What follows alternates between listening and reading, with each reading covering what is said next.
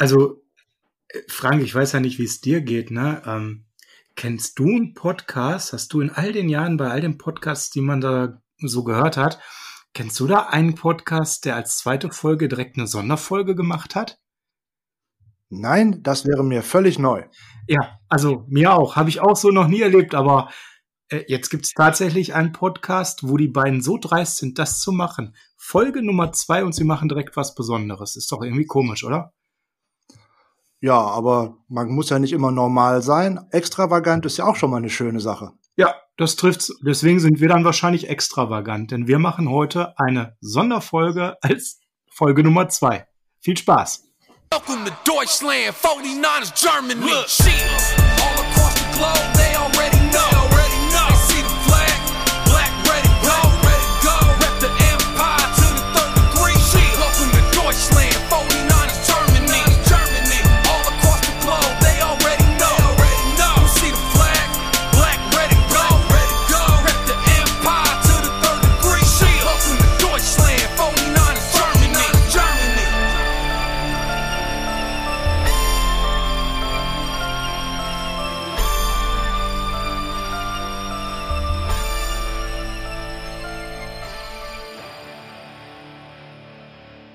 Herzlich willkommen zur Folge Nummer zwei des Niners Huddle. Ich bin der Sascha Lippe und an meiner Seite ist wieder der Frank Höhle. Schönen guten Tag, ihr Lieben. Ja, hallo Frank, schön, dass du wieder am Start bist.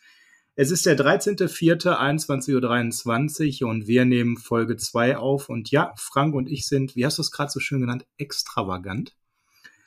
Denn wir nehmen heute tatsächlich eine Sonderfolge auf. Wir kommen aktuell nicht im wöchentlichen Rhythmus. Das hat einen guten Grund, Frank. Wir haben eine gute Ausrede. Wie ist die?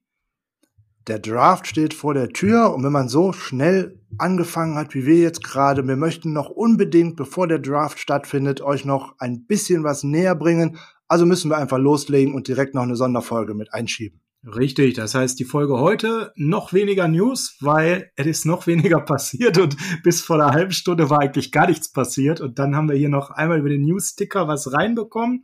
Das werden wir natürlich gleich abhandeln, aber in der ganz kurzen Zeit. Vorneweg heißt erstmal Danke sagen. Der Frank und ich, wir sind total geflasht über dieses mega geile Feedback, was wir von euch da draußen bekommen haben. Wir haben einfach uns hingesetzt und gemacht, also vor allem ich, der Frank ist ja Meister der Vorbereitung, wie ich festgestellt habe. Und wir sind super, super glücklich über diese ganze positive Resonanz. Frank, wie hast du das so erlebt? Ich bin total überrascht, habe mit so viel positiver Resonanz auch erstmal gar nicht gerechnet und auch nicht, dass wir beim ersten Mal direkt so eine Reichweite erzielen können. Ich bin total zufrieden und denke, man merkt uns an, dass wir bei der ersten Folge richtig Spaß hatten und genau damit möchten wir auch heute weitermachen. Ja, ganz genau. Und ähm, heute, wie gesagt, Sonderformat, das heißt ein Hauptthema episch lang, äh, nämlich fast die 45 Minuten. Da werden wir uns jetzt mal ganz schnell gleich drum kümmern. Vorneweg hat der Alexander Waldmann allerdings. Ja, schönen Gruß an der Stelle an dich, Alexander. Oder Alex, nennt ihr den Alex? Alexander? Alex passt schon. Alex, der Alex. Alex, schönen Gruß. Du hast äh, erstmal unseren Ablauf zerschossen. Du hast dich gewagt, hier gerade noch News zu posten, kurz bevor wir auf Sendung gingen. Und da fühlen wir uns pflichtbewusst, wie wir sind. Frank, den nehmen wir mit rein, ne? Ja, auf jeden Fall. Es ist jetzt vielleicht nicht die überraschendste Verpflichtung, die die 49ers gerade bekannt gegeben haben, aber zwei Cornerbacks sind zurück und zwei auch alte Bekannte. Dante Johnson und auch Jason Jarrett haben jeweils einen Einjahresvertrag beim Team unterschrieben, werden sich beide sicher im Camp um einen Rosterplatz bewerben. Ob es denn tatsächlich einer von beiden schafft, ist dann doch eher fraglich.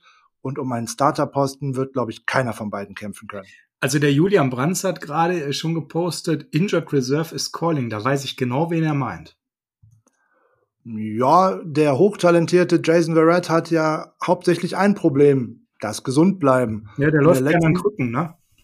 Er läuft gerne an Krücken anscheinend, aber das wird er sicher auch nicht aussuchen. Letzte Saison hat die Vorbereitung ja eigentlich ganz gut geklappt, bis ihn dann auch wieder Knieprobleme äh, an die Seitenlinie gezwungen haben. Und als er dann das einzige Mal auf dem Spielfeld war gegen Pittsburgh, hui, da sah er aber auch richtig schlecht aus. In drei Snaps, die er auf dem Feld war, äh, eine Defensive Pass Interference und einen Touchdown abgegeben. Ähm, dann ging es ja postwendend zurück auf Injured Reserve. Ja, also ich glaube, Ich sehe es sogar noch ein bisschen krasser als du. Für mich sind das beides potenzielle Camp Buddies, die kaum eine Chance haben, in den 53er am Ende zu kommen. Es sei denn, wir haben da irgendwo Bedarf auf Corner, der größer ist in der tiefen Rotation. Ich finde es auch ganz interessant, dass ganz kurz vorm Draft zwei Cornerbacks verpflichtet wurden. Für mich ist das so ein bisschen auch Kommando Nebelkerze. Zum, zum einen das natürlich. Ähm, bei Johnson könnte man das vielleicht sogar noch sehen, dass man ihn vielleicht auch mit ins Team holt, weil er auch in Special Teams kein so schlechter Akteur ist. Man muss aber definitiv auch das 90-Mann-Roster fürs Training Camp voll bekommen. Das bedeutet ja nicht mal, dass die beiden da auch nur eine einzige Trainingseinheit auf dem Feld stehen. Die könnten auch beide vorher noch wieder entlassen werden. Aber man schaut jetzt erstmal, dass man Spieler zum Team bekommt, die zum einen die Facility, die Trainer und was weiß ich nicht alle schon kennen. Und die beiden waren letzte Saison zum Großteil auf dem Roster. Die kennen sich aus, die können wiederkommen und auch gegebenenfalls wieder schnell gehen. Ich glaube, das war mehr als genug Luft, was wir für die beiden jetzt hier äh, genutzt haben. Ja, und ich hoffe, wir sind dem Alex damit auch gerecht geworden. Ja, dann kümmern wir uns um unser äh, Top of the Week kann man schlecht sagen, weil, ja doch, kann man schon sagen, weil wir können so viel sagen, ähm, auch Folge 3 wird mit dem Draft zu tun haben und auch Folge 4. Wir hauen jetzt richtig rein, um euch noch die nächsten zehn Tage sind es, glaube ich, bis zum Draft intensiv mit allen Informationen zu versorgen. Wir haben ja nicht so viele Picks, von daher ist das realistisch, dass wir das schaffen. Die Folge heute konzentrieren wir uns auf den 13. Pick overall, den ersten Pick, den wir im Draft in diesem Jahr haben. Und da haben wir ja in der Vergangenheit ja auch gewisse Erfahrungen gemacht, was da so mitzuziehen war. Du hast dich da ein bisschen schlau gemacht, Frank. Ja, in der ganzen Geschichte der 49ers, in jetzt insgesamt 83 First-Round-Picks seit 1950, haben wir nur zweimal an Position 13 einen Spieler ausgesucht beides mal eher semi-erfolgreich. 1965 war der erste, der George Donnelly, ein Defensive Back von der University of Illinois. Drei Jahre nur in der Liga gespielt, zwei Interceptions gefangen, nicht so doll. Aber 1980 wurde ein Running Back ausgewählt von der Rice University, ein gewisser Earl Cooper, hat in seiner Karriere immerhin 1152 Rushing Yards und sechs Touchdowns erzielt hat eine tolle Rookie-Saison gespielt mit 720 Rushing Yards und 567 Receiving Yards und insgesamt neun Touchdowns. Aber das Grundlegende eigentlich, das war die zweite und dritte Saison für Walsh als Head Coach mit der West Coast Offense und im Endeffekt ist Earl Cooper der Wegbereiter für Roger Craig als Dual Threat Running Back bei den 49ers und damit hat er eigentlich die Revolution auf dieser Position eingeleitet. Also ein ganz wertvoller Pick im Nachhinein sicherlich ein sehr wertvoller Pick, gemessen an der Ausbeute oder an die Erwartungen, die man einen First-Round-Pick hat, natürlich eigentlich schlechte Zahlen. Ja, wir werden ähm, heute nur den 13. Pick besprechen und mein Gefühl sagt mir, wir kommen nicht um das Thema Wide Receiver drumherum. Also wir haben ja auch die Frage gestellt auf Twitter, auf Instagram.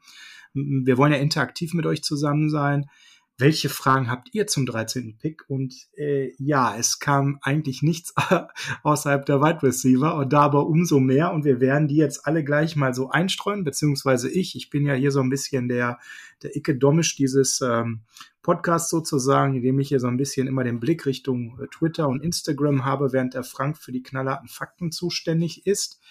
Ähm, Wide Receiver in der Historie der 49ers als äh, Draft hat ja auch eine gewisse Tradition. Tatsächlich, in den letzten vergangenen 17 Drafts haben die 49ers jeweils mindestens einen Wide Receiver ausgewählt. Das ist die längste Serie in der NFL überhaupt. Die zweitlängste wären die Pittsburgh Steelers mit acht Receivern in Folge. Insgesamt, insgesamt wurden 23 Receiver ausgewählt, davon 14 in den ersten vier Runden. Und jetzt kommt das dramatisch schlechte Ergebnis. Nur ein einziger hat eine 1000 Yards Saison oder mehr mit den 49ers geschafft. Das war Michael Crabtree. Keiner wurde in den Pro Bowl gewählt.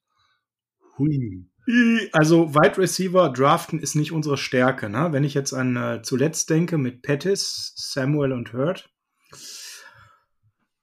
auch mal so mal so stand jetzt, würde ich sagen. Ne? Also mit Debo Samuel und seiner ganz hervorragenden ersten Saison kann man sehr zufrieden sein, insbesondere nachdem er an der, mit Emmanuel Sanders einen sehr erfahrenen Mann an seiner Seite hatte. Dante Pettis hat im ersten Jahr eine gute zweite Saisonhälfte gespielt und sah dort auch wie ein richtig guter NFL-Receiver aus, aber der ist letzte Saison überhaupt nicht in Tritt bekommen. Und bei Jalen Hurt muss man ohnehin abwarten. Erstens, wie sieht es mit seinen Rückenproblemen aus? Und zweitens, er hat ja im Endeffekt auch im College nur ein Jahr Receiver gespielt. Davor war er drei Jahre Running Back. Er ist ohnehin eher eine Hybridwaffe. Ein weiteres Schweizer Taschen Taschenmesser à la Kyle Juszczyk, den würde ich nicht direkt als Wide Receiver mit einplanen. Ja.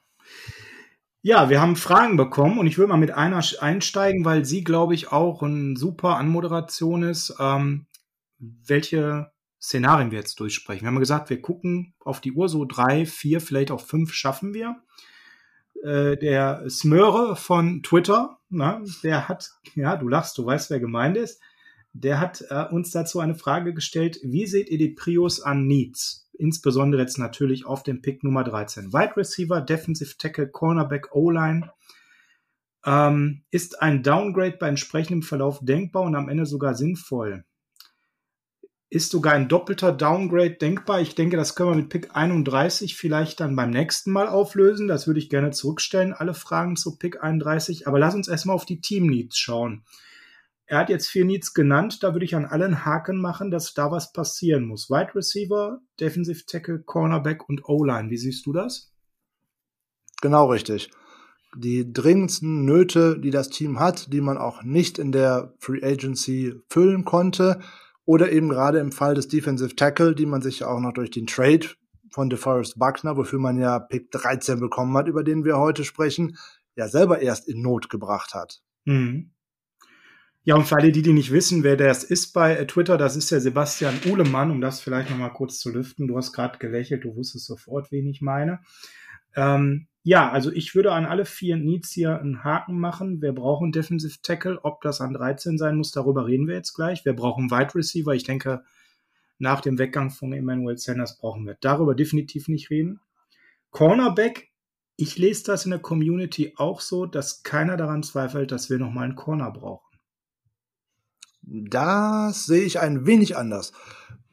Zumin zuminde zumindest für diese Saison. Wenn man sich da die Historie anschaut, der letzten und auch der vorletzten Saison, wie es unter Lynch und Shanahan bei den 49ers läuft, ich glaube sehr, dass die beiden und auch die anderen Positionstrainer sowohl an Richard Sherman glauben, als auch an Emmanuel Mosley und auch an Akello Witherspoon der in der letzten Saison hervorragend gespielt hat, bis er sich verletzt hat.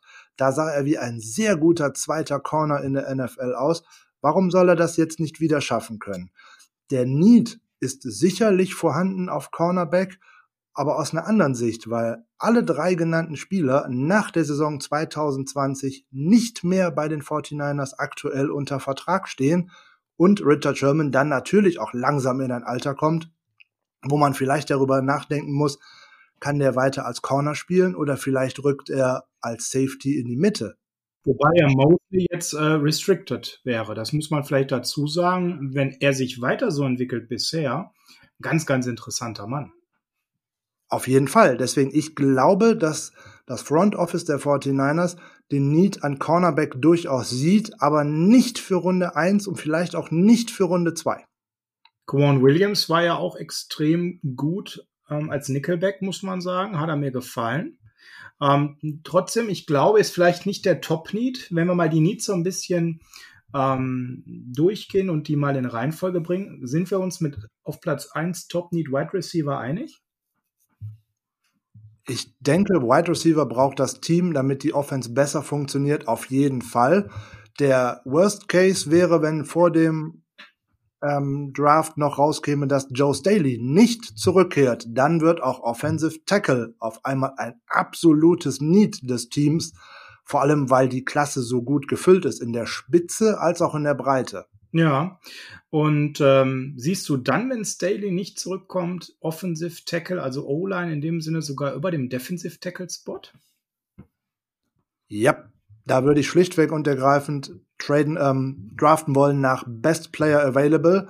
Je nachdem, wie die ersten Picks fallen, könnte an die 13 noch einer der besten vier Offensive Tackles fallen oder womöglich auch dann ein Defensive Tackle. Da würde ich den besten Spieler holen, der uns halt dort übrig bleibt.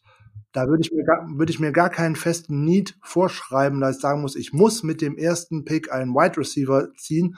Darauf würde ich mich nicht festlegen. Ja, aber darauf legen wir uns jetzt mal fest.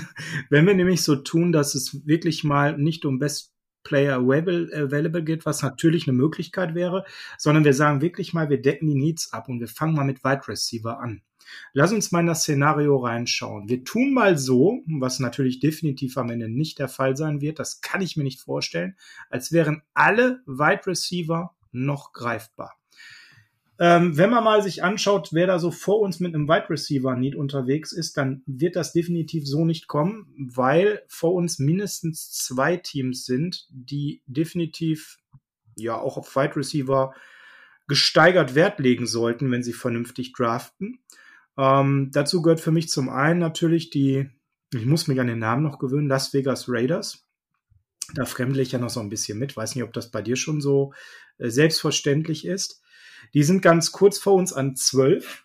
Ein Position vor uns und zwei Positionen vor uns. Vor uns sind die Jets. Das sind beides für mich ähm, absolut legitime äh, Destination für neue Wide Receiver. Und deswegen könnte es sein, dass die Top 2 Wide Receiver direkt vor uns gepickt werden. Und da stelle ich direkt eine Frage dazu. Würdest du von 13 ein Stück nach oben gehen, um einen der Top 2 zu bekommen und nicht den dritt- oder viertbesten in der Klasse auf Wide Receiver, wenn es nur um den Need Wide Receiver geht? Wenn ich über mehr Draftkapital verfügen würde, ja. Aktuell nein, weil ich schlichtweg und ergreifend jetzt schon am zweiten Tag nicht einen einzigen Pick habe und am zweiten Tag in Runde zwei und drei werden potenzielle Starter ausgewählt. In diese Runde muss man kommen, da muss man Picks haben. Wir haben definitiv keine Munition, um nach oben zu gehen. Gut, dann bleiben wir auf 13. Wir reden noch nicht über Downtrade, das kommt gleich zum Schluss als Szenario.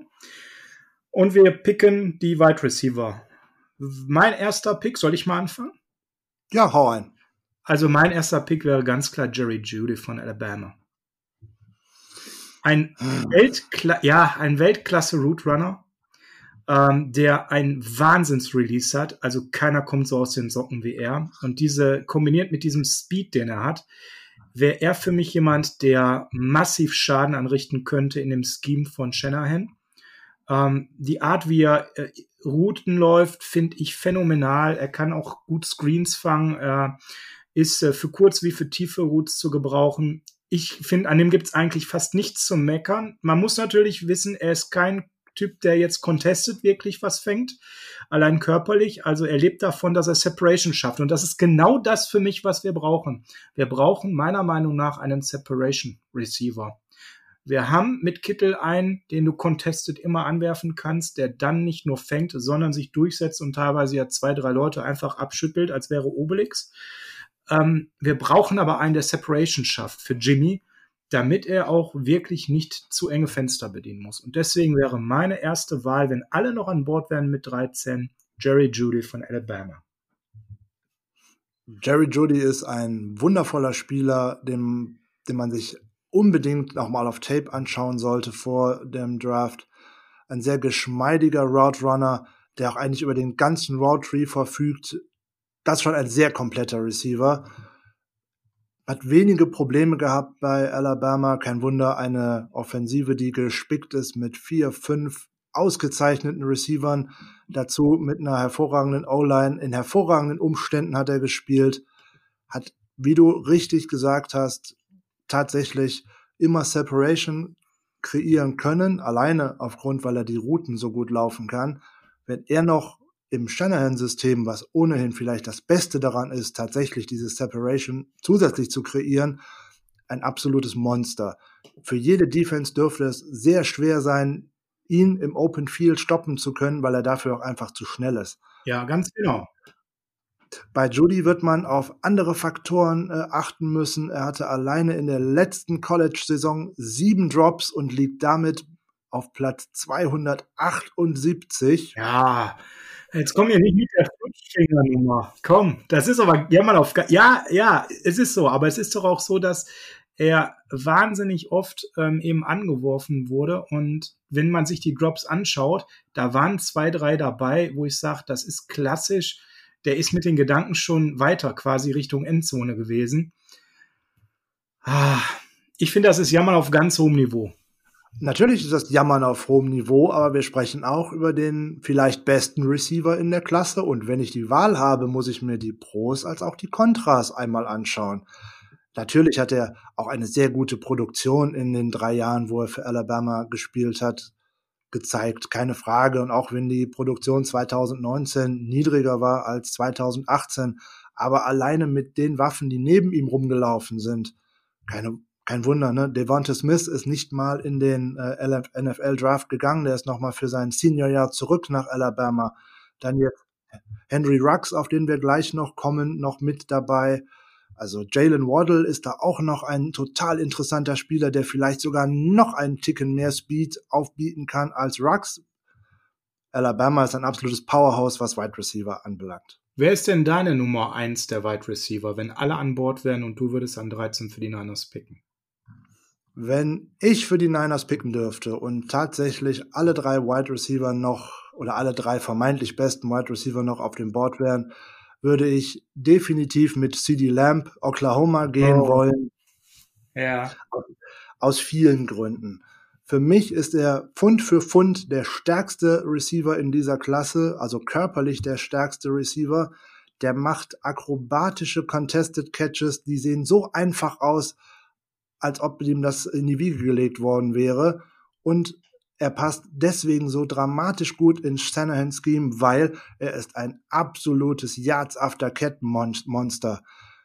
Und das ist genau das Ganze, worauf die Shanahan Offense ausgelegt ist. Den Ball schnell in die Hände des Receivers bringen und dann mit dem Speed und dem Route Running den Jungen abschicken. Das ist aber schon eher so genau, ähm, ich will nicht sagen das Gegenteil äh, zu Judy, aber er ist ja ein klassischer Contested Catch äh, als ein Separation Receiver, ne? Ja, deswegen hat man ihn auch in deutlich mehr Snaps außen als äh, Outside Receiver angetroffen als im Slot. Jerry Judy dagegen hat viele, viele Snaps im Slot gespielt für Alabama.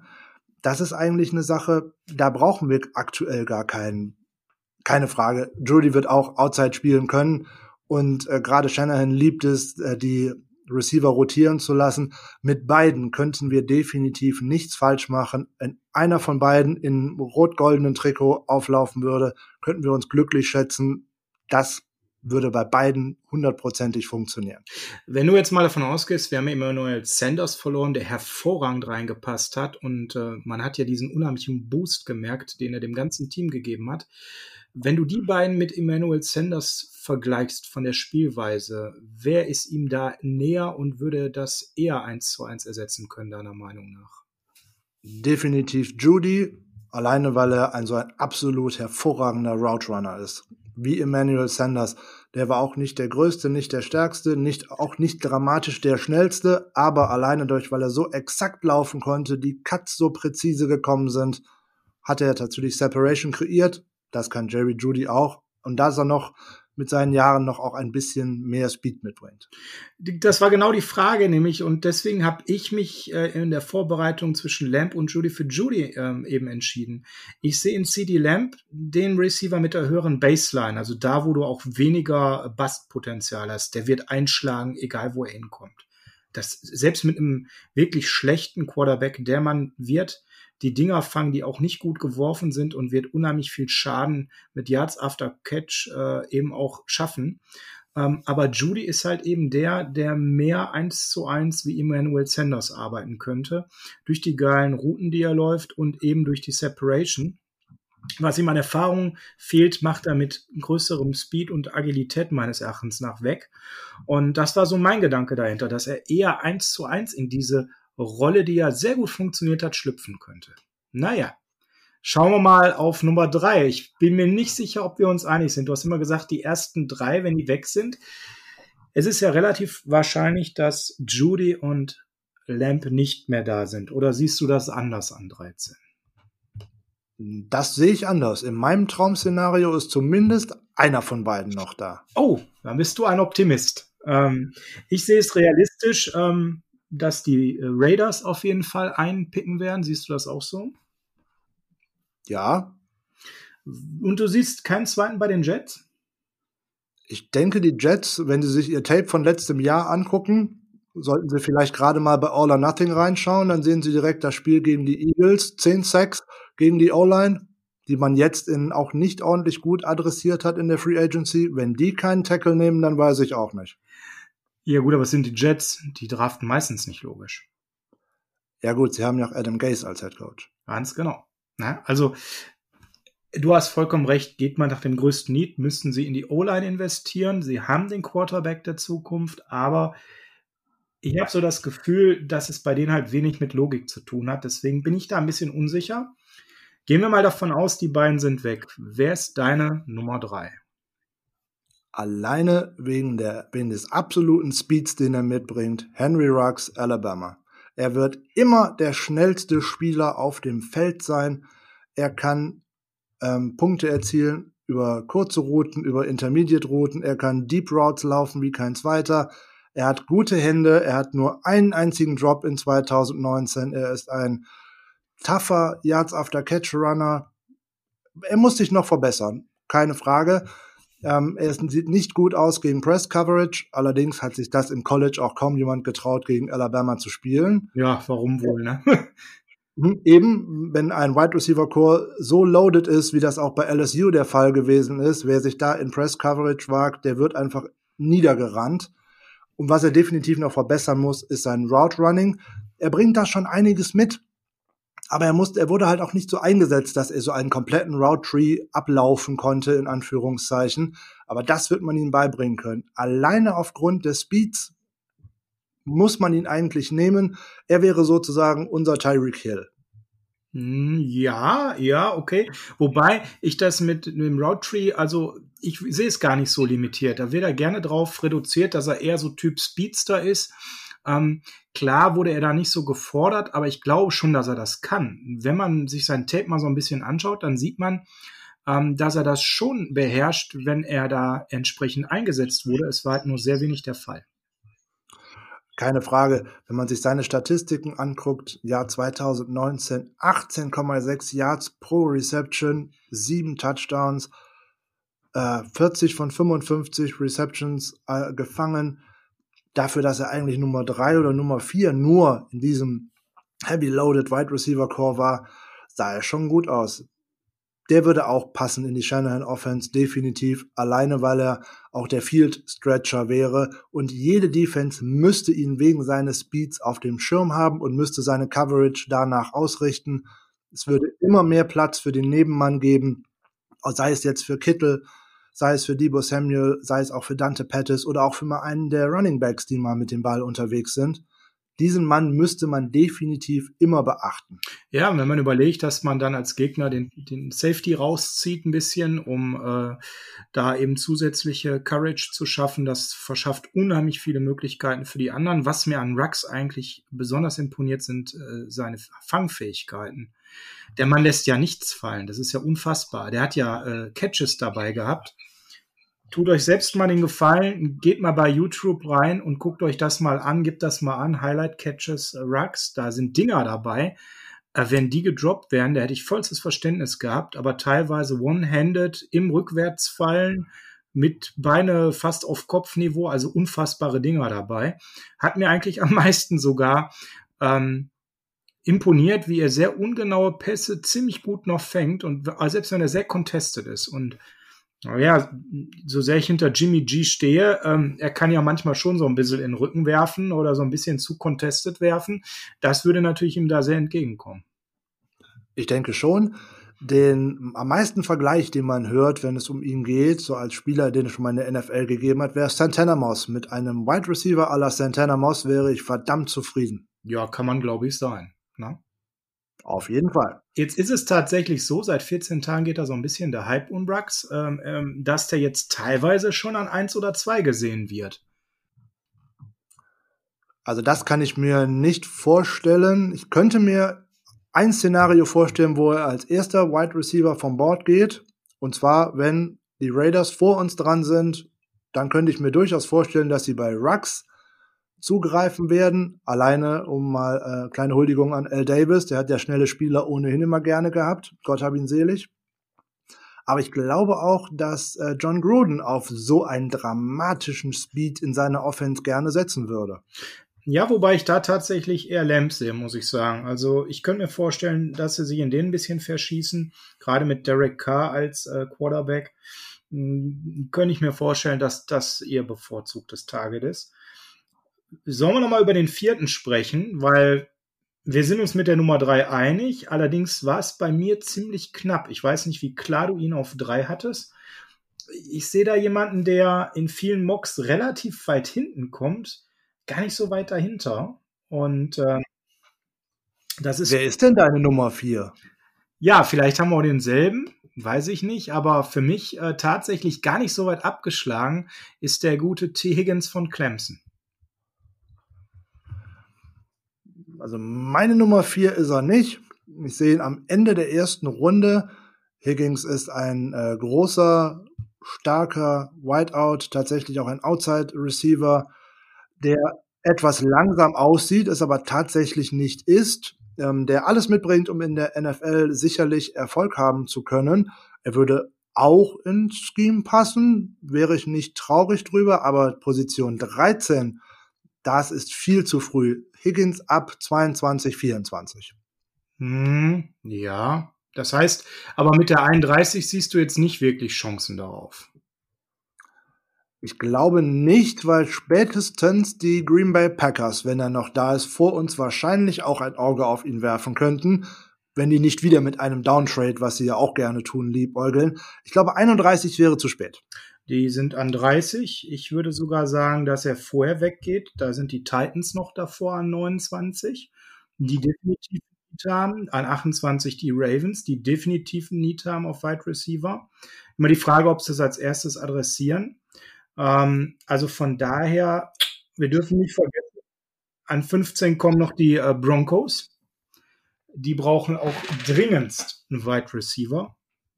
Das ist eigentlich der Need über alles.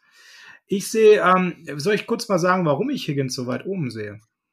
Ja, bitte gern. Also für mich ist der halt so ein klassischer X-Receiver. Ähm, das ist einer, den du unheimlich schön tief schicken kannst und der würde das Feld wunderbar eben auch stretchen. Und ähm, der hat halt wirklich auch exzellente Hände. Also ich mag den wirklich sehr. Ich war am Anfang so, der wird ja gemockt immer so als 5, 6, 7 Bester. Und ich habe mich mal ein bisschen reingefuchst ähm, und ähm, muss sagen, ich sehe den nicht weit hinter Rux. Der ist schnell, nicht nur für seine Größe, der hat eine geile Körper-Body-Balance, ja. Und ähm, ich finde halt, dass man mit dem unheimlich viel machen kann. Und was halt toll ist, dass der permanent gegen Press Coverage gut aussah. Ähm, ich sehe relativ wenig Schwächen bei ihm. Er fliegt trotzdem irgendwie unterm Radar. Ich kann mir gar nicht so richtig erklären, warum. Ähm, bin eigentlich der Meinung, dass er wenig wirklich große Schwächen hat. Ne? ist natürlich mehr ein Contested Catch und kein Separation Receiver. Das heißt, es ist ja auch so ein bisschen eine Scheme-Frage, was wir wollen. Wollen wir den Separation Receiver, wollen wir den Contested Catch Receiver haben? Das ist halt eben auch eine Sache, die man sich genau überlegen muss. Ne? Und es hat nicht den Speed jetzt zum Beispiel von Jerry Judy, das kann man natürlich nicht vergleichen. Ne?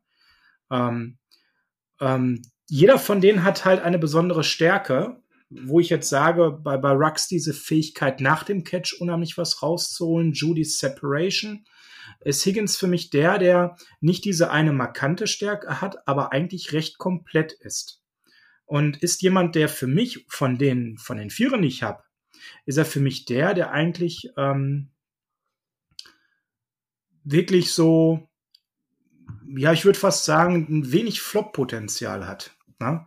Wenn man ihn weiß einzusetzen, natürlich in seinem Scheme, das muss man dazu sagen. Ähm, manchmal wirkt er so ein bisschen behäbig, aber ich habe immer so den Eindruck, dass er das so ein bisschen schauspielerisch geradezu einsetzt. Ne?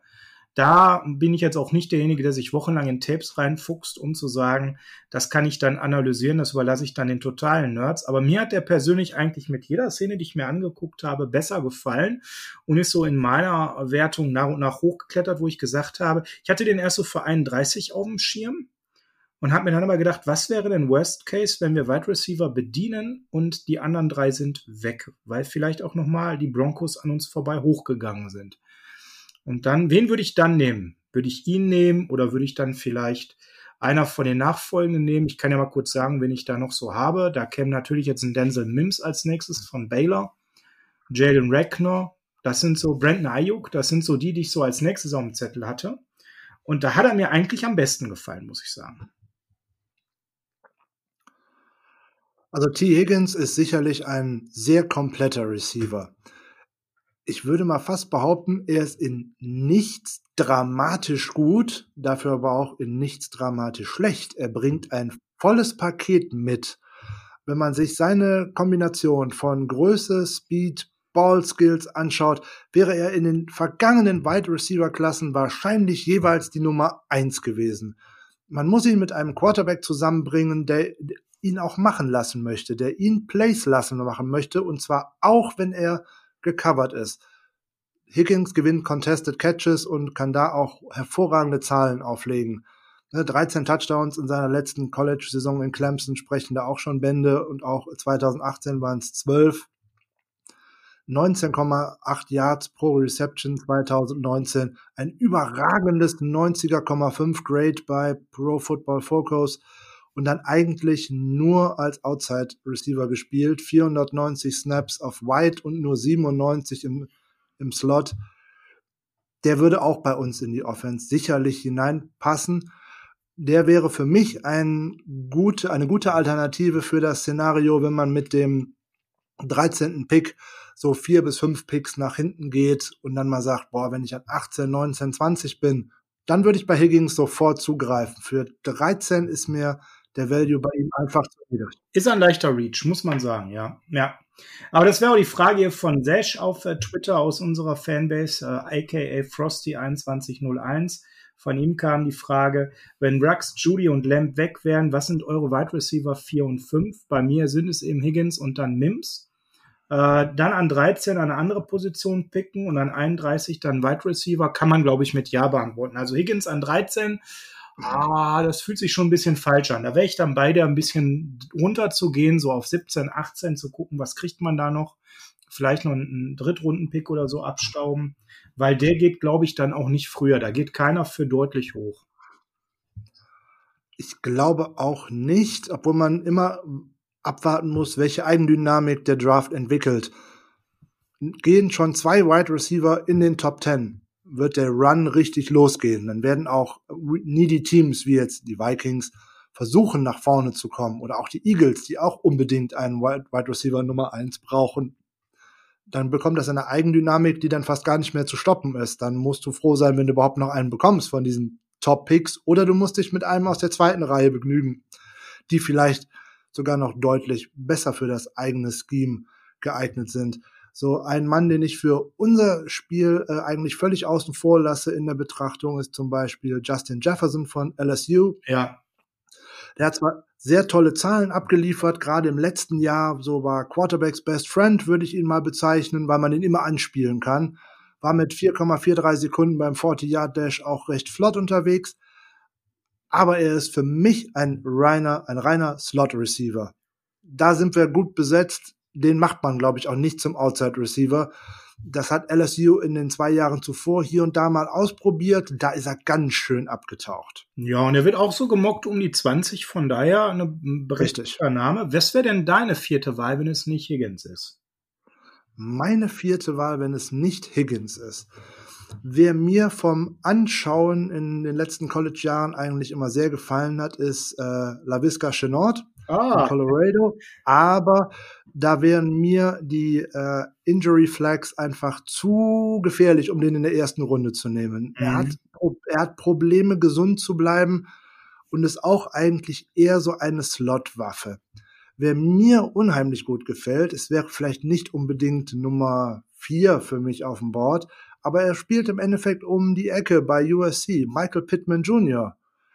Der könnte in unser Scheme auch passen, aber das wäre auch ein Ziel für Runde zwei, wenn man geschafft hat, Picks zu generieren. Also mit der 31 runterzugehen. Da kommen wir ja in der nächsten Folge drauf. Ich glaube, wir sind uns einig, wenn die drei weg sind, dann würden wir vielleicht eher nicht auf Wide Receiver gehen. Ähm, T. Higgins und bei mir an fünf kann ich mal sagen, ist eben äh, Mims. Ähm, das sind die, wo ich mit 13 Schmerzen hätte. Muss ich ganz klar sagen. Ja. Ich finde die beide toll, aber an 13 wären sie in Reach. Ähm, dann kommen wir eben zu dem nächsten Need. Wenn wir im Wide Receiver Bereich jetzt das abgefrühstückt haben, sollen wir mal mit Defensive Tackle weitermachen? Das ist eine sehr spannende Position, auch in diesem Draft. Ja, dann schieß mal los. Wer wäre dein Defensive Tackle an 13? Mein Defensive Tackle an 13. Wenn ich wieder die freie Auswahl habe, wohlgemerkt. Ja, also ich habe mal so von den Needs reingeguckt. Ähm, ich könnte mir vorstellen, dass die Jaguars an 9 einen Defensive Tackle nehmen. Und ich könnte mir auch schon vorstellen, dass sie den besten dann der Klasse nehmen. Und ich vermute mal, das ist der, den du jetzt gleich äh, wählen würdest. Aber dann wären wir eigentlich so vom Gefühl der, der Needs der Team schon als das zweite Team, was eigentlich ganz oben Defensive Tackle stehen hat. Wer wäre also deine Wahl? Meine Wahl wäre nicht die Wahl, die alle jetzt mit dem ersten erwarten. Meine Wahl wäre Javon Kindler, South Carolina. Nicht Derek Brown von Auburn. Nein, ich erkläre auch gleich warum. Ich bleibe aber erstmal bei Kindler. Für mich bringt er für einen Pass Rusher die größte, die, äh, die gute Größe mit, um auch über die Interior Line Druck ausüben zu können. Er hat definitiv die Power, seine Blocker tatsächlich wegzupowern und die äh, Pocket von innen zum Kollaps zu bringen. Er hat die Größe und auch die Athletik, um jede Position an der Defensive Line ausfüllen zu können. Der kann auch mal den ein oder anderen Snap auf Edge spielen, der kann auf Nose spielen, der kann Defensive Tackle spielen. Da ist unheimlich viel drin. Probleme, er muss noch tatsächlich seine Pass Rush Moves äh, verbessern. Die hat er jetzt schlichtweg und ergreifend äh, bei South Carolina auch durch seine durch seine Größe, durch seine Stärke und durch seine Athletik schlichtweg und ergreifend auch manche Guards einfach überrumpeln können und überpowern können.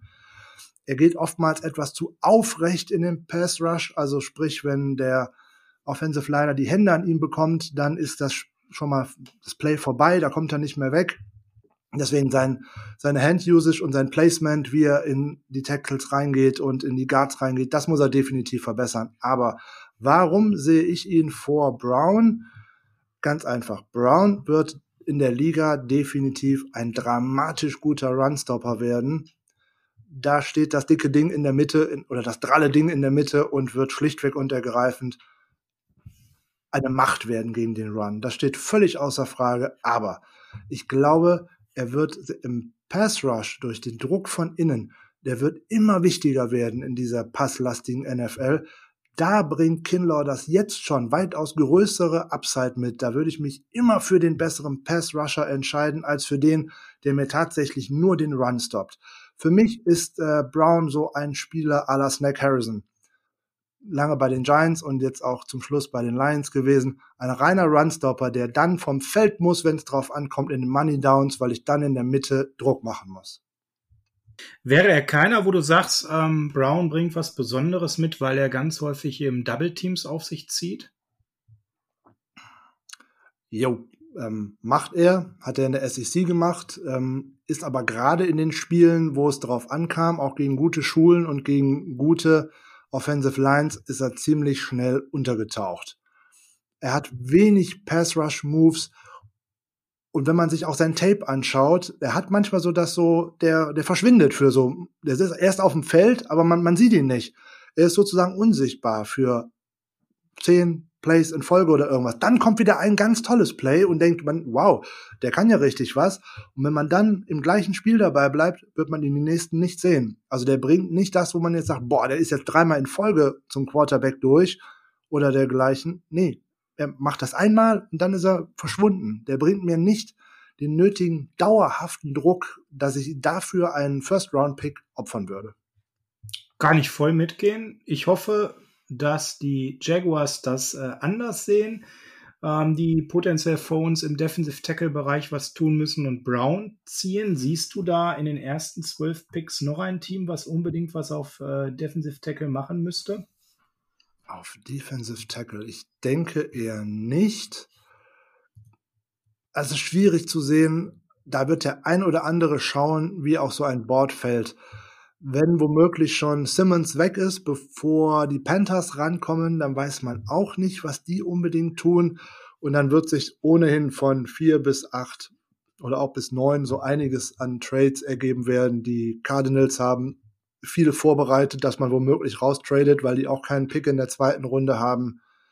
Bei den Jaguars könnte man auch argumentieren, dass man vielleicht auf Cornerback geht, eventuell wenn Jeffrey Okuda fällt weil man ja nur jetzt auch äh, AJ Bouye und äh, Ramsey in der vergangenen Saison abgegeben hat.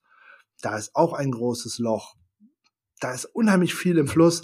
Ich denke, man kann in, bei den ersten zehn Picks kann man sich fast nur sicher sein, dass die Cleveland Browns mit einem Tackle den Draft verlassen. Also scheinen wir da gute Chancen zu haben, wenn wir vom Need her switchen von Wide Receiver auf Defensive Tackle es wäre auf jeden Fall eine Möglichkeit, wenn Brown und Kinlaw auch schon weg sein sollten, plus unsere drei Wide Receiver, die wir uns angeschaut haben, dann kommen wir schon ins nächste Szenario, was dann echt spannend wird.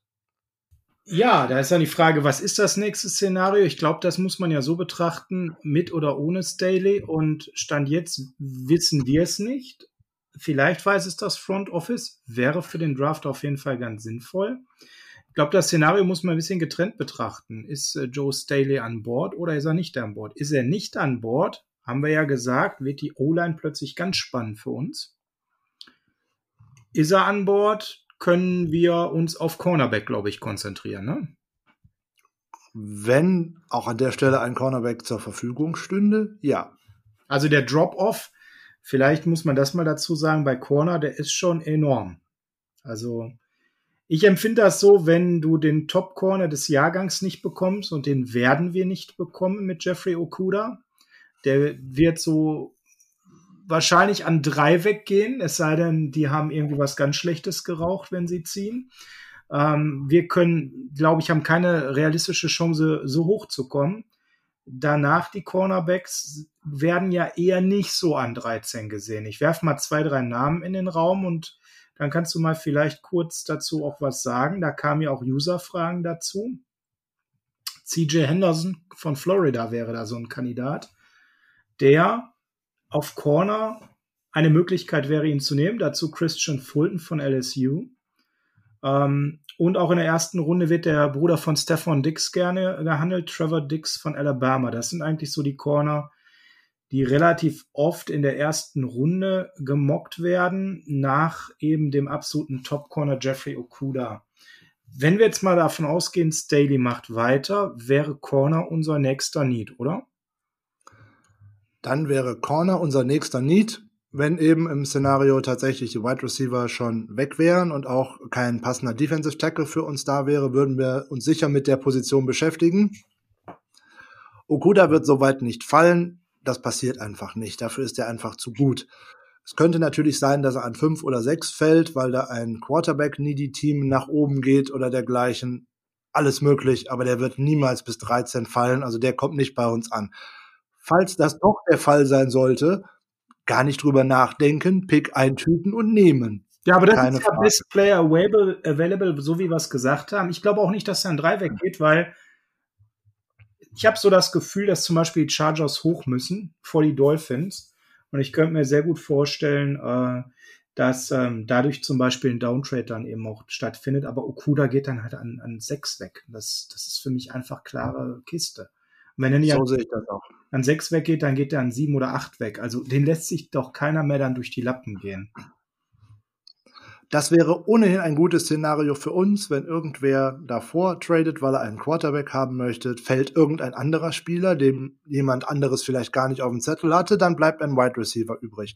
Aber wenn wir uns mit anderen Cornerbacks beschäftigen, den interessantesten Namen hast du da ja schon genannt mit äh, CJ Henderson, der auch sicherlich ein guter Scheme Fit für uns wäre, der gerade in Man sehr gut ist, der ein guter Cover-Guy ist. Ähm, der wird viele Receiver in der NFL schon bedienen können und verteidigen können. Ich sehe ihn aber bei weitem nicht so hoch. Also vor dem Pick 20 würde ich den ungerne nehmen wollen insbesondere weil ich eine persönliche, jetzt wirklich eine persönliche Abneigung habe gegen Spieler aus dem Staate Florida.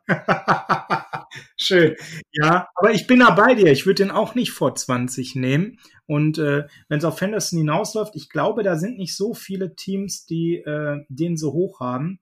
Wenn wir da an 13 das Thema haben, dass wir Corner adressieren, weil vielleicht die Wide Receiver weg sind, weil vielleicht ähm, Defensive Tackle gar nicht so auf unserer Liste steht. Wir sagen, Solomon Thomas eben da reinwächst, wie wir in der Folge 1 ja besprochen haben, ähm, dann würde ich eher runtertraden. Bei Henderson lohnt sich alleine auch ein, mal ein Blick auf seine Stats. Er hat zwei Interceptions völlig freistehend fallen gelassen. Er hat acht, äh, neun Miss Tackles sogar auch eine dramatische Quote. Damit liegt er auf Position 360, also dramatisch weit unten in der FBS. Hui. Also bei dem habe ich einfach kein gutes Gefühl. Ähm, um meine Aussage von vorhin noch mal kurz zu begründen ist, im Staate Florida insbesondere, gilt auch für andere Südstaaten in den USA, werden College-Spieler gerade an den hervorragenden großen Universitäten schon dermaßen zu ihrer College-Zeit gehypt, dass die sich alle schon vorkommen wie die größten Stars auf dieser Welt.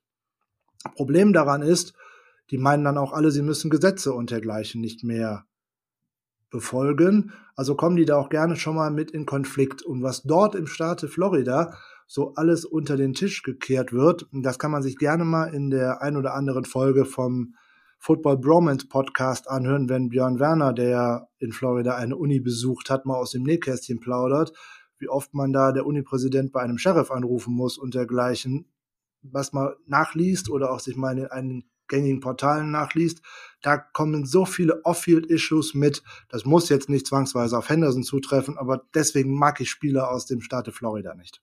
Total nachvollziehbar. Ähm, ich bleib noch mal bei deinem Tackle ähm, Statistiken. Ich verstehe auch gar nicht, wie äh, in anderen Podcasts, die ich gerade höre, Henderson so an 12 gesehen wird und 13 und wir können froh sein, wenn wir den an 13 kriegen. Man darf ja unterschiedlicher Meinung sein, gar kein Thema, aber diese Tackle-Schwäche, ich finde die schon ziemlich krass. Jetzt kann man natürlich immer diskutieren, wie sehr muss ein Cornerback stark im Tackling sein. Ähm, ich finde schon, dass da eine Kernkompetenz da sein muss. Vielleicht nicht so eine hohe wie bei Covern, ganz klar.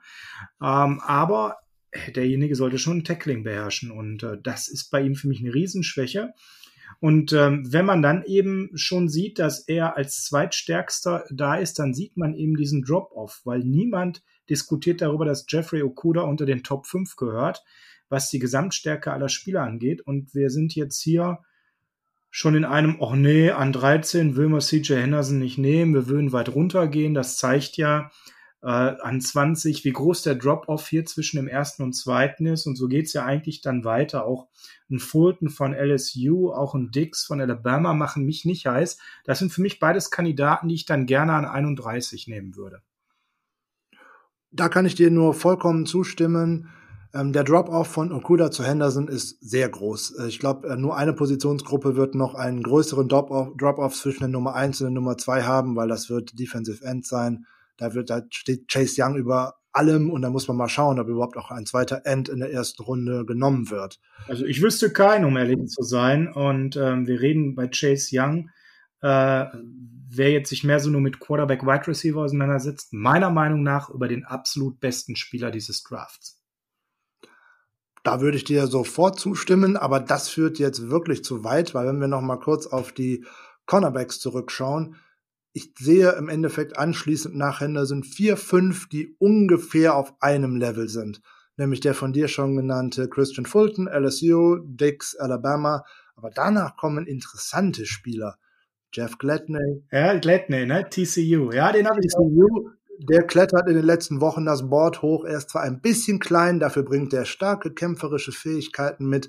Dann kommt ein, kommt ein AJ Terrell von Clemson, der ein sehr guter Corner ist und wahrscheinlich sehr gut bei uns ins Scheme passen würde. Ja, der hat ein nicht so tolles letztes College-Spiel gehabt. Gut, keine Frage. Aber gegen LSU darf man auch schon mal schlecht aussehen. Da sind gute Waffen am Werk. Dann kommt anschließend noch ein Damon Arnett von Ohio State, der auch ziemlich viel Gutes mitbringt. Oder sogar noch, wahrscheinlich sogar dritte oder vielleicht vierte Runde, ein Cameron Danzler von Mississippi State oder auch und vor allem ein Bryce Hall von Virginia.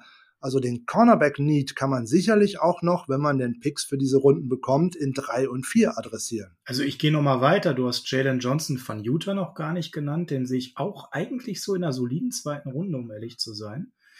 Ähm, den könnte man durch einen schicken Downtrade bekommen, wenn man sagt, in den hat man sich so ein bisschen verliebt. Ähm, Cameron Densler hast du gerade genannt, ist definitiv auch einer, der in die zweite Runde rutschen könnte. Ähm, ja, und der Lieblingscornerback, alleine weil ich seinen Namen nicht aussprechen kann, der Noah von Auburn, ne? Du weißt, wen ich meine? Ibohigeni. Ja, das hast du geübt. genau, also selbst der ist ja auch ein solider Zweitrunden-Corner. Da gibt's Argumente, den in der zweiten Runde zu sehen und nicht in der dritten. Ähm, ja, also werden wir sicherlich noch mal in der nächsten Folge, wenn es um Pick 31 geht, tiefen. Dann lass uns mal das letzte Position Need durchsprechen. Staley ist raus. Wir brauchen O-Line. Ja, das wäre natürlich alleine dramatisch schade, weil jeder Joe Staley gerne sieht. Aber es ist ein Szenario, mit dem man sich natürlich mal auseinandersetzen muss. Wäre natürlich ein Szenario, wenn die drei Wide Receiver weg sind, die beiden Defensive Tackles weg sind, dann müsste eigentlich an 13 einer der vier Top-Picks, die man da so auf Offensive Tackle sieht, noch verfügbar sein. Das wäre zum Beispiel einmal ein Tristan Wirfs, Iowa, der womöglich als höchster weggeht. Mhm. Da ist man noch nicht so ganz einig. Den sehe ich eigentlich in New York, um ehrlich zu sein. Also die wären sehr bescheuert, wenn sie sich den entgehen lassen würden. Vielleicht gehen die sogar ein bisschen runter, kann sein, dass sie, dass sie vielleicht die Chargers nach vorne lassen, weil den kriegst du auch noch stabil an 6 aber den, den würde ich mir nicht durch die Lappen gehen lassen. Das ist ein großer Need von ihnen. Ähm, ich sehe dann eher so Jedrick Wills von Alabama. Jedrick Wills von Alabama, ein sehr starker Offensive Tackle, groß, drei Jahre gut gespielt bei Alabama, zwei Jahre Fulltime Starter, hat nicht viel zugelassen, hat in der ganzen letzten Saison nur neun Quarterback Hurries zugelassen, einen Sack abgegeben, das ist ja fast nichts, in 770 Snaps. Davon waren 450 im Passblocking. Ist auch ein starker Run-Blocker. Keine Frage. Der würde jeder O-Line gut tun. Würde man nehmen, wenn er da übrig bliebe, was man aber auch eigentlich schon nicht von ausgehen kann. Der hat letzte Saison äh, alle 760 Snaps auf Right Tackle gespielt. Wäre dann die Frage, was macht man mit ihm bei uns? bleibt er auf Right Tackle, geht ähm, Mike McGlinchey auf Left Tackle. Müsste man abwarten. Passen würde der auf jeden Fall. Er ist groß, er ist schnell, er ist beweglich. Könnte passen. Ist ja sowieso die Frage, wenn Staley rausgeht, ob das da nicht total logisch wäre, äh, McGlinchey rüberzuziehen als erste Option. Ich denke, das ist ja eh der Plan für mittelfristig gewesen, ihn da aufzubauen, oder? Da wäre ich mir gar nicht so sicher, weil sich die NFL in den letzten Jahren sehr verändert. Es ist nicht mehr zwangsweise üblich, dass der, der stärkste Pass-Rusher der gegnerischen Mannschaft immer die Blindside des Quarterbacks attackiert. Genug Ends gehen auch immer über den Right Tackle aus dem einfachen Grund, all die Jahre war die Denke so, bei einem rechtshändrigen Quarterback brauche ich schlichtweg und ergreifend den stärksten Spieler in der Line auf Left Tackle um die Blindside zu schützen. Das ist heute aber nicht mehr so der Fall. Genug andere haben sich da die Lücke gemacht, hey, ich kann viel bessere Plays machen, wenn ich mir nur den anderen Tackle, nämlich den Right Tackle schaffe. Da müsste man einfach schauen, was könnte besser gehen. Wenn wir in die letzte Saison schauen, als Daly ausgefallen ist, hat sich äh, Shanahan auch dazu entschieden, eben McClinchy trotzdem rechts spielen zu lassen und nicht links, weil er die eingespielte Line nicht verändern wollte. Ja, ist auf jeden Fall äh, nachvollziehbar, was du sagst. Wenn wir nochmal auf Offensive Tackle schauen, wir gehen davon aus, die beiden sind weg, hätte ich jetzt als nächstes äh, Andrew Thomas von Georgia um den Zettel und äh, Nein. Matey Beckton. Genau. Also Beckton wird definitiv vor Thomas gehen, alleine weil das eine absolute Maschine ist. 6 Fuß 7 groß, 364 amerikanische Pfund, eine Dampfwalze. Wenn der ins Laufen kommt, um auch im Second Level zu blocken, da möchtest du nicht im Weg stehen. Keine Frage. Der ist mit seinen 364 amerikanischen Pfund den 40-Yard-Dash in 5,1 Sekunden gelaufen. Absoluter Wahnsinn, oder? Das muss man sich mal vor Augen halten. Das müsst ihr euch wirklich mal als Highlight bei YouTube reinziehen. Das, da müsst ihr grinsen. Der wäre an 13 auch völlig okay, kein Reach. Ist für dich Andrew Thomas dann Reach? Weil du gerade so, nein, der scheint ja weit dahinter zu kommen für dich. Wenn beide zu haben wären, würde ich mich definitiv für Beckton entscheiden. Aber wenn Thomas an Position 13 noch da wäre, und wir haben ja die Szenarien schon durchgesprochen, er hat Left Tackle gespielt bei Georgia, hat eine hervorragende Uni mit einem, mit einer sehr guten Ausbildung für Offensive Tackles und O-Linern. Also der hat einen Sack zugelassen in der ganzen Saison 2019. Keinen Hit und nur acht Hurries.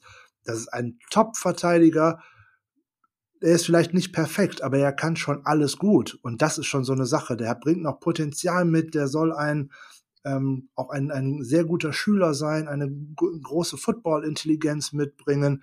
Also der könnte schon so einiges leisten. Witzigerweise, wenn man auf Pro Football Focus guckt, wird er, der eigentlich immer an Nummer 4 Offensive Tackle nur weggeht, als Nummer 1 auf der Position gerankt. Also ich sehe den auch an 13 total in Ordnung. Der ist für mich absolut grundsolide, sehr gut ausgebildet, spielt links. Ich würde den bedenkenlos nehmen. Wenn Staley bis dahin klar sagt, er kommt nicht wieder, müsste man McLinchley nicht rüberziehen, wäre super. Ja, definitiv. Ja, kommen wir dann äh, zum Ende. Wir haben heute zeitlich doch viel Zeit gebraucht, obwohl wir keine News hatten. Aber das war uns klar, dass diese Folge einen Ticken länger wird. Keine Sorge, wir planen immer 45 bis 60 Minuten. Ähm, ganz kurz müssen wir noch das letzte Szenario Downtrade nochmal zusammenfassen. Wir haben es ja schon zwei, dreimal erwähnt. Wenn unser Need nicht O-Line wäre, weil Staley weitermacht und die guten Wide Receiver und Defensive Tackle weg wären, dann wäre es möglich, runterzugehen, um äh, zum Beispiel dann tiefer einen Henderson zu nehmen auf Corner. Das wäre zum Beispiel für den 13. Pick absolut legitim unserer Meinung nach. Siehst du sonst noch ein Downtrade-Szenario? Grundsätzlich sind diese ganzen Downtrade-Szenarios sehr schwer vorherzusehen. Es könnte auch sein, dass unser Wunschspieler noch auf dem Board ist, wenn dann aber ein anderes Team mit einem so guten Angebot kommt, bekommt, dass man vielleicht deren Erstrunden-Pick bekommt, der weiter hinten in der ersten Runde liegt, vielleicht dazu ein Zweit-, ein Dritt- oder ein Viertrunden-Pick dann wird man alleine auf der Grundlage, dass man nur so wenige Picks hat und eben nichts für Tag zwei hat, vielleicht auch einfach den sauren Apfel beißen müssen, um zu sagen, komm, ich muss jetzt vielleicht sogar hier an 13 noch Rux oder Lamp gehen lassen, weil ich dafür drei oder vier andere Picks bekomme. Die Möglichkeiten, die es da gibt, die sind so vielfältig, dass da einzuschätzen, was denn da genau passieren könnte, ist eigentlich unmöglich. Wir müssen bei beiden Picks in der ersten Runde uns auf Downtrades vorbereiten alleine weil wir Picks sammeln müssen.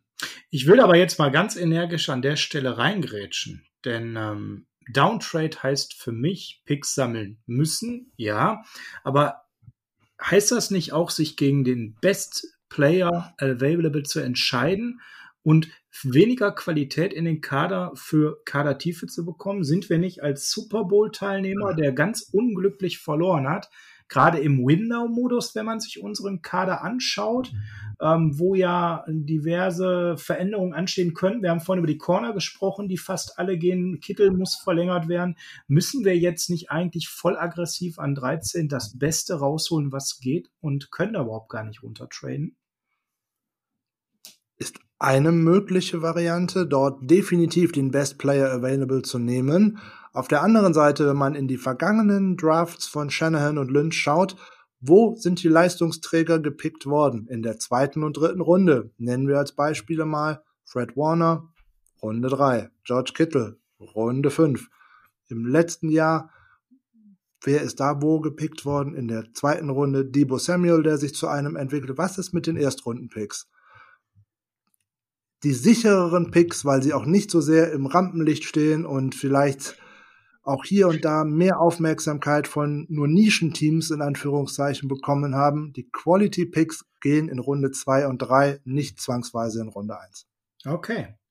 Ich glaube, Frank, dann sind wir für heute durch. Wir wollen ja nicht überziehen wie Thomas Gottschalk zu besten Wetten das Zeiten. Wir haben mit Blick auf Insta auch die Fragen von Jens Jordan äh, gestriffen. Da werden wir beim nächsten Mal noch tiefen, genauso wie die Frage von Breeze 86 zu Denzel Mims. Den werden wir nächstes Mal definitiv tiefer besprechen. Aber Matthew 87 hatten wir drin. Was kommt nach den drei Top-Wide Receivern runtertraden? McDoman 76 hatten wir drin. Was passiert, wenn die drei Wide Receiver weg sind? Viele Fragen bezogen sich jetzt speziell auf Wide Receiver. Also die meisten von euch gehen wohl da draußen davon aus, dass ja der Wide Receiver an 13 zu uns kommen wird. Es ist die am meisten gehypte Position im Moment, alleine weil diese Klasse so in der Spitze so stark ist, aber sie ist auch in der Breite sehr stark. Deswegen ist es ein Fehler, sich definitiv auf einen Wide Receiver an 13 einzuschießen, um man nachher enttäuscht wäre, wenn es keiner wird. Ja, das finde ich auch. Ist ein schönes Schlusswort. Ähm, an der Stelle sind wir fertig und hier kommt wieder der wie ihr in Zukunft euch dran gewöhnen könnt, übliche Werbeblock, der besagt, folgt uns einfach auf Twitter auf Instagram. Dort haben wir jeweils schon so über 60 Follower in den ersten 24 Stunden sammeln können. Ganz toll, dass ihr alle so mitzieht. Ja, wenn ihr das hier unterstützen wollt, dieses Format von Frank und mir, dann seid so nett, dann retweetet und liked die Dinge. Auch bei Insta mal ruhig sowas in die Story hämmern, dass auch andere 49ers-Fans die Gelegenheit haben, auf uns aufmerksam zu werden, denn wir leben ja davon, dass möglichst viele Leute das hören und Frank und ich auch das Gefühl haben, der Aufwand, der so dahinter steht, der uns eine Menge Spaß macht, das kann man schon sagen, oder Frank? Auf jeden Fall. Aber dass dieser Aufwand eben auch gerechtfertigt ist, weil wir immer solide 500.000 äh, Hörer haben pro Folge. Das ist ja das Ziel. ähm, ein kleiner Spaß, aber natürlich äh, freuen wir uns, wenn das eben auf äh, breite Zustimmung im 49ers Fanlager trifft. Im deutschsprachigen Raum Amerika erobern wir im zweiten Schritt. Also supportet uns da ein bisschen auch auf Facebook.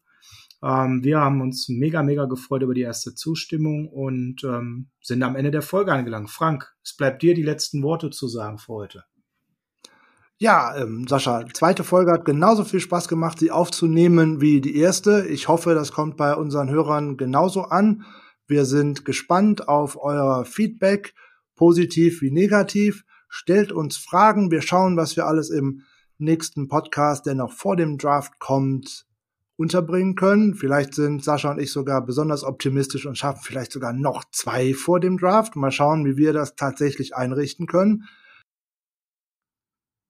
Aber ansonsten wünschen wir euch viel Spaß mit dem Podcast, einen herrlichen Tag, bleibt gesund. Und wir verabschieden euch, wir verabschieden uns von euch nochmal mit dem tollen Song von Heart of Chrome, California, ein schöner Ausklang. Macht's gut, bis bald.